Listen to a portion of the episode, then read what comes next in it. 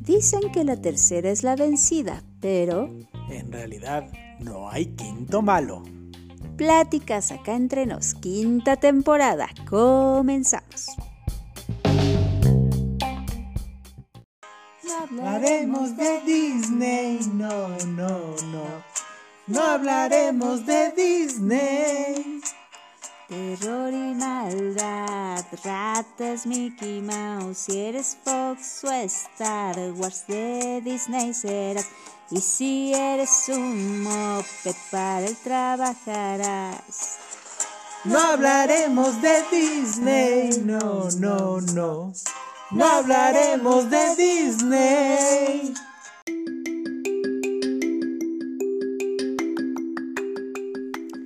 Walter Elias Disney, nacido un 5 de diciembre de 1901 y fallecido en diciembre de 15 de 1966.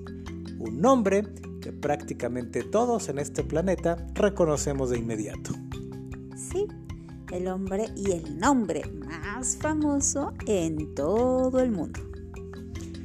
Es más famoso que los Beatles y que cierto personaje con cabello largo, barbita y buena onda. ¿El Che Guevara? Eh, no. Pero, ¿qué hizo este hombre que es tan famoso y que durante tantos años sigue siendo vigente? Sí, aún después de casi 60 años de muerto, el nombre de Walter Disney sigue ahí. Bueno, entre otras cosas fue animador, dibujante, empresario y pues el padre de uno de los personajes más famosos del mundo. De una rata, digo. De, Mickey Mouse. Es así. Y bueno, actualmente es el dueño eh, del más grande monopolio de entretenimiento en los Estados Unidos. Un monopolio que va desde parques de diversiones, estudios de animación, playeras, relojes, comida.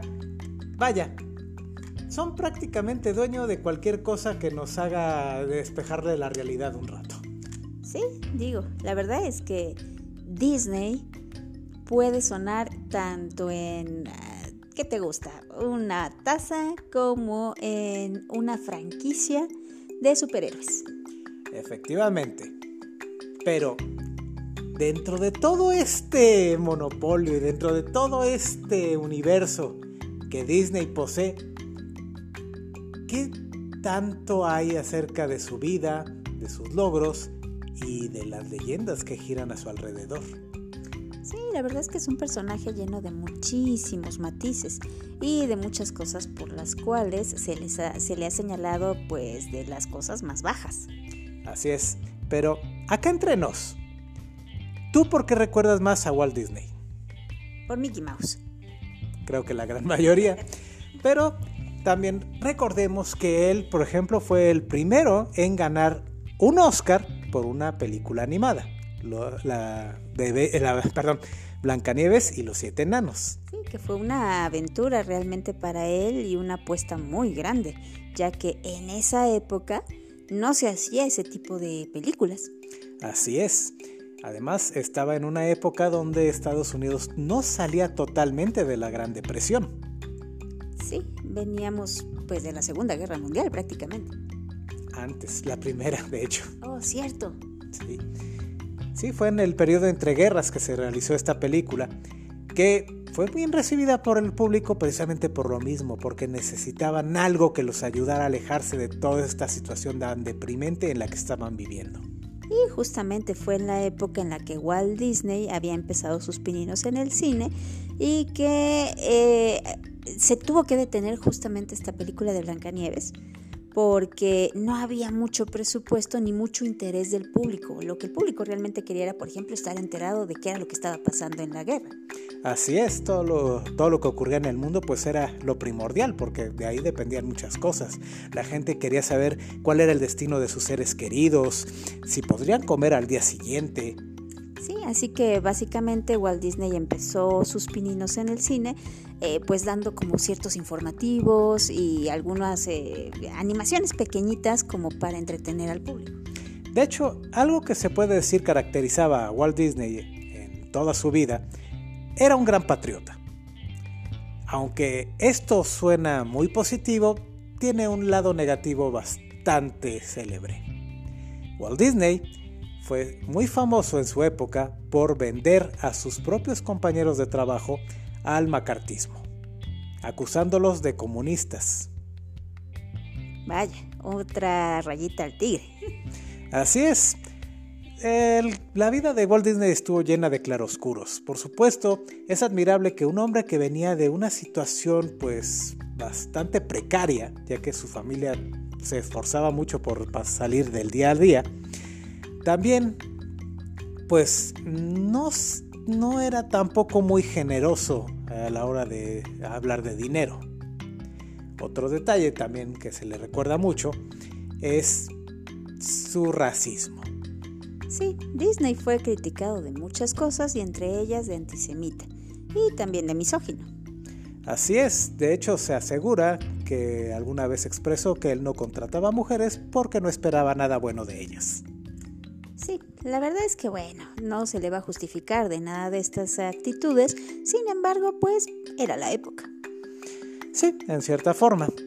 Otra cosa también es que muchas críticas que surgieron en contra de Disney y sus películas era un racismo generalizado por ejemplo, recordemos en la película Fantasía cómo un grupo de centauros de color negro eran sirvientes de centauros de color blanco. Esto, era la época. O por ejemplo la tristemente célebre Canción del Sur. Aunque basada en cuentos populares de los esclavos africanos, la película fue acusada de glorificar la esclavitud en el sur de Estados Unidos. Y sí, detalles como esos, todas sus películas eh, han ido evolucionando, de hecho, y han marcado pues las épocas que les ha tocado vivir a cada una de ellas. Así es. Otra historia muy controversial fue precisamente la que hizo de propaganda para la Segunda Guerra Mundial, donde Donald Duck era un nazi. Sí, trabajaba, si no mal recuerdo, en una fábrica de, para la construcción de armas. De bombas, exactamente. Ahora bien, en su defensa diremos que al final de la historia todo esto resulta ser un sueño, más bien dicho una pesadilla, y Donald al ver la Estatua de la Libertad la abraza, como dando a entender de que los norteamericanos peleaban por la libertad y la justicia, mientras que los nazis por la opresión y la esclavitud. Sí, entre tantas otras cosas que se manejan e-, en las simbologías de sus películas, la verdad es que todas están llenas de matices que son dignos de análisis psicológicos. Así es. Ahora, otra controversia muy fuerte que ha tenido Disney en sus películas fueron sus famosos documentales sobre la vida animal, específicamente el que le dedicó al lemming, ya que en la película se hacía alusión a que los lemmings, cuando tenían una población muy grande, corrían hacia el mar y se ahogaban. Con el tiempo se descubrió que los productores de esta película forzaban a los lemmings a brincar de un acantilado para grabar estas escenas. Otra controversia fue la serie El zorro del pantano. Esta serie, protagonizada por Leslie Nielsen, eh, trataba de glorificar a un personaje de la, de la Guerra de Independencia de los Estados Unidos, precisamente apodado sí, el zorro del pantano. El problema es que en la vida real este personaje fue muy controversial porque aunque sí luchó por la libertad de las 13 colonias, eh, también era conocido porque en las guerras indias era muy cruel contra los vencidos llegando a torturar y a matar cautivos de las tribus nativas que se le oponían. Y durante la guerra, pues también no era muy amable con, sus, con, sus, con los vencidos, con sus prisioneros. Y bueno, algunas otras cuestiones de su vida que ya entran un poco en el terreno de la leyenda. Por ejemplo, se habla de que en las películas de Disney la figura materna casi siempre está ausente. ¿Sabes por qué es esto? Bueno, Disney perdió a su madre en un triste accidente. Cuando finalmente Disney consiguió suficiente dinero, le compró a su madre una casa para que viviera. La señora, que venía de una, pues, de una familia rural, no estaba muy acostumbrada con ciertas modernidades, incluido el gas. Aparentemente la señora dejó prendida una hornilla y esto hizo que el gas se filtrara y muriera por asfixia. Disney aparentemente nunca se perdonó esto. En realidad, muchas de las películas de Disney, si no es que el 100% de ellas, tienen a uno o a los dos padres ausentes. Y hay muchas teorías psicológicas sobre todo al respecto. Y sí, una de las que más me ha llamado la atención, que no es propiamente psicológica, sino más bien de marketing, dice que esta ausencia crea un lazo afectivo y un lazo emocional con el espectador para con la historia que nos está contando a través de la pantalla. Que ciertamente es una historia más válida que la que les acabo de decir. Así es. La verdad es que Disney y su magia están rodeadas de demasiado misticismo, muchas teorías filosóficas, psicológicas y es un personaje que es digno de estudio incluso en universidades. Así es, ya que, como dije, venía de un origen humilde y fue capaz de crear uno de los imperios comerciales más grandes que conocemos, un imperio que al día de hoy sigue creciendo y expandiéndose. Sí, y no olvidemos que también se ha hablado mucho acerca de la explotación dentro de todo su imperio. Efectivamente, a lo largo de muchos años han surgido pues varias historias acerca del maltrato que reciben los trabajadores dentro de los parques. En algunos casos se ha llegado a decir que los trabajadores, sobre todo los que hacen la labor de, personificar a los personajes de Disney, valga la redundancia, están obligados a utilizar... La redundancia. La redundancia. o redundancia, como quieras decir. También se vale.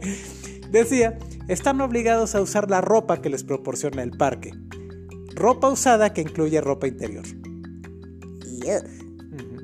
O algunos accidentes fatales que han ocurrido dentro de los parques. Por ejemplo, el lamentable caso de un cocodrilo que se comió a un niño de 8 años en uno de los resorts. Ok. Espero que no haya tenido hambre el resto del día. ¿El niño o el cocodrilo? Los dos. Así es. O el otro lamentable caso que también surgió una leyenda urbana acerca de una chica que murió aplastada en una de las atracciones, ya que no había un, punto de seguridad. Se dice que los gritos de esta chica quedaron grabados durante la filmación de este evento, cosa que afortunadamente resultó falsa. Lamentablemente la muerte sí está confirmada. Sí, y bueno, lamentablemente también para el resto del mundo y sobre todo para el manejo de las informaciones hoy en día, pues sí, muchas pueden ser leyendas urbanas que se han modificado y han acabado en unos mitos verdaderamente espeluznantes. Así es, por ejemplo, el famoso mito de que Disney, Walt Disney está congelado. No es verdad. No, de hecho sus restos fueron incinerados. Efectivamente. Otro mito que habla acerca de que la gente tiene la muy mala costumbre de incinerar a sus parientes e irlos a arrojar a la casa de los sustos o mansión embrujada en el parque. Ah, lo que hace la gente. Así es. Por cierto, recomendamos no hacerlo ya que cada semana se limpia y se aspira y si uno arroja las cenizas de sus seres queridos ahí, lo más seguro es que terminen en un bote de basura. Sí, y al final no sabrás dónde terminaron. Pero bueno, así, Walt Disney se ha convertido en la leyenda y por más de 60 años seguirá viva y contando.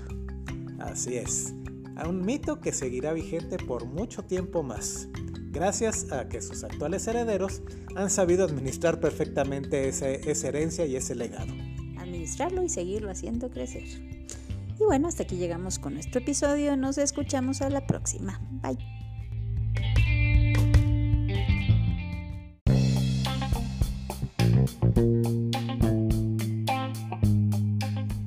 Siempre habrá mucho más de qué platicar, nos escuchamos a la próxima. Hasta pronto.